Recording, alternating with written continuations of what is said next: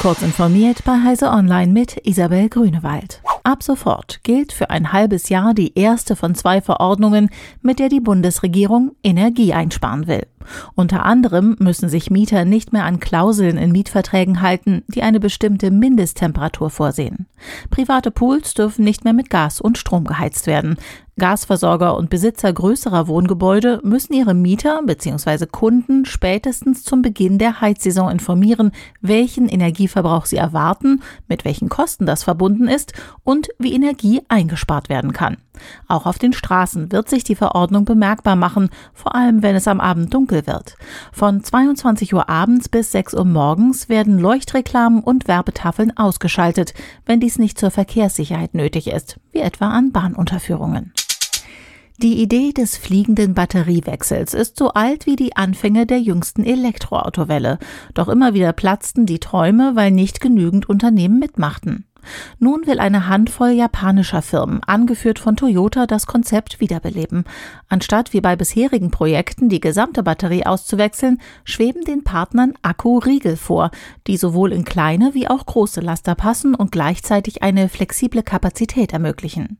Ein weiteres Ziel ist, die Elektrifizierung von Nutzfahrzeugen zu beschleunigen, ohne gleichzeitig die Logistikunternehmen sowie das Stromnetz zu überlasten.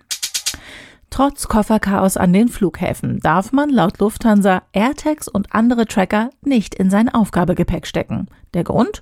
Es fehlt die offizielle Zulassung. Wie eine Lufthansa-Vertreterin gegenüber dem Wirtschaftsblatt Vivo mitteilte, seien die Tracker in Flugzeugen weltweit bislang nicht erlaubt. Das bedeutet nicht unbedingt, dass sie gefährlich wären, es heißt nur, dass es bislang zu keiner Entscheidung seitens der großen Airline-Verbände sowie Flugsicherheitsbehörden gekommen ist. Die Online-Features des Aufbaustrategiespiels Anno 2070 werden im September doch nicht abgeschaltet. Der im Sommer angekündigte Schritt konnte verhindert werden, teilte das ehemals als Blue Byte bekannte Ubisoft Mainz mit. Ein neues Update soll sicherstellen, dass Anno 2070 hoffentlich noch viele Jahre spielbar bleibt, schreibt das Studio. Unter anderem wurde das Spiel auf eine 64-Bit-Infrastruktur portiert. Das soll bessere Performance mit sich bringen. Diese und weitere aktuelle Nachrichten lesen Sie ausführlich auf heise.de.